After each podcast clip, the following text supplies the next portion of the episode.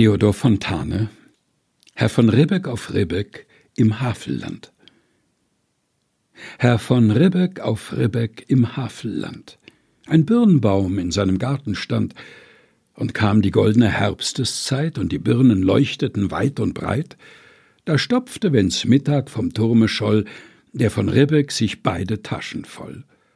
Und kam in Pantinen ein Junge daher, so rief er, Junge, wisse ne Bär? Und kam ein Mädel, so rief er, Lüttern, komm man, Röver, ich heb ne Birn. So ging es viele Jahre, bis Lobesam, der von Ribbeck auf Ribbeck zu sterben kam.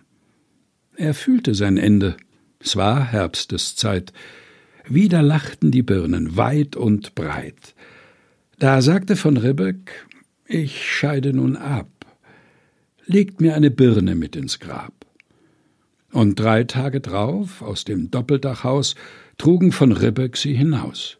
Alle Bauern und Büdner mit Feiergesicht sangen Jesus meine Zuversicht, und die Kinder klagten, das Herze schwer, Hey is tot nu, wer geft uns nu ne Bär? So klagten die Kinder. Das war nicht recht. Ach, sie kannten den alten Ribbeck schlecht. Der Neue freilich, der knausert und spart, hält Park und Birnbaum strenge verwahrt. Aber der Alte, vorahnend schon und voll Misstrauen gegen den eigenen Sohn, der wusste genau, was er damals tat, als um eine Birn ins Grab er bat. Und im dritten Jahr aus dem stillen Haus ein Birnbaumsprössling sproßt heraus. Und die Jahre gehen wohl auf und ab.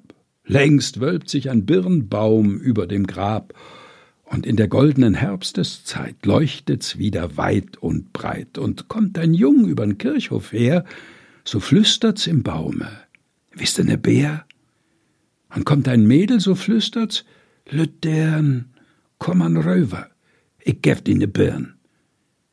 So spendet Segen noch immer die Hand des von Ribbeck auf Ribbeck im Havelland. Theodor Fontane Herr von Ribbeck auf Ribbeck im Havelland. Gelesen von Helga Heinold.